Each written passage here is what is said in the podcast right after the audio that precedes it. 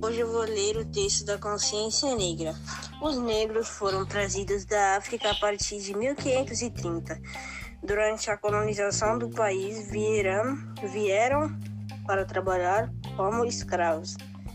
Inicialmente nas lavouras de cana-de-açúcar e depois nas minas de ouro na fazenda de café.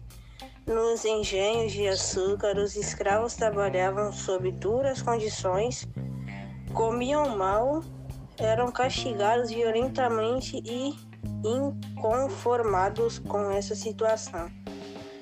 Muitos se revoltavam e fugiam, formando quilombos. O mais importante foi o quilombo de Palmeiras, Palmares que chegou a reunir cerca de 30 mil pessoas e resistiu por mais de 100 anos a várias tentativas de destruição.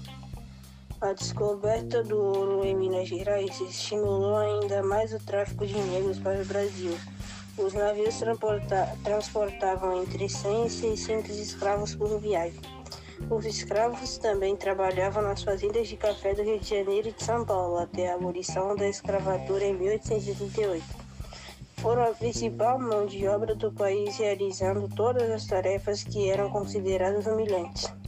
Pelos brancos, os negros africanos contribuíram bastante na formação do povo brasileiro, em vários aspectos da nossa cultura, religião, música, dança, culinária, entre outros. E esse foi o meu texto, professora. Hoje eu vou ler o texto.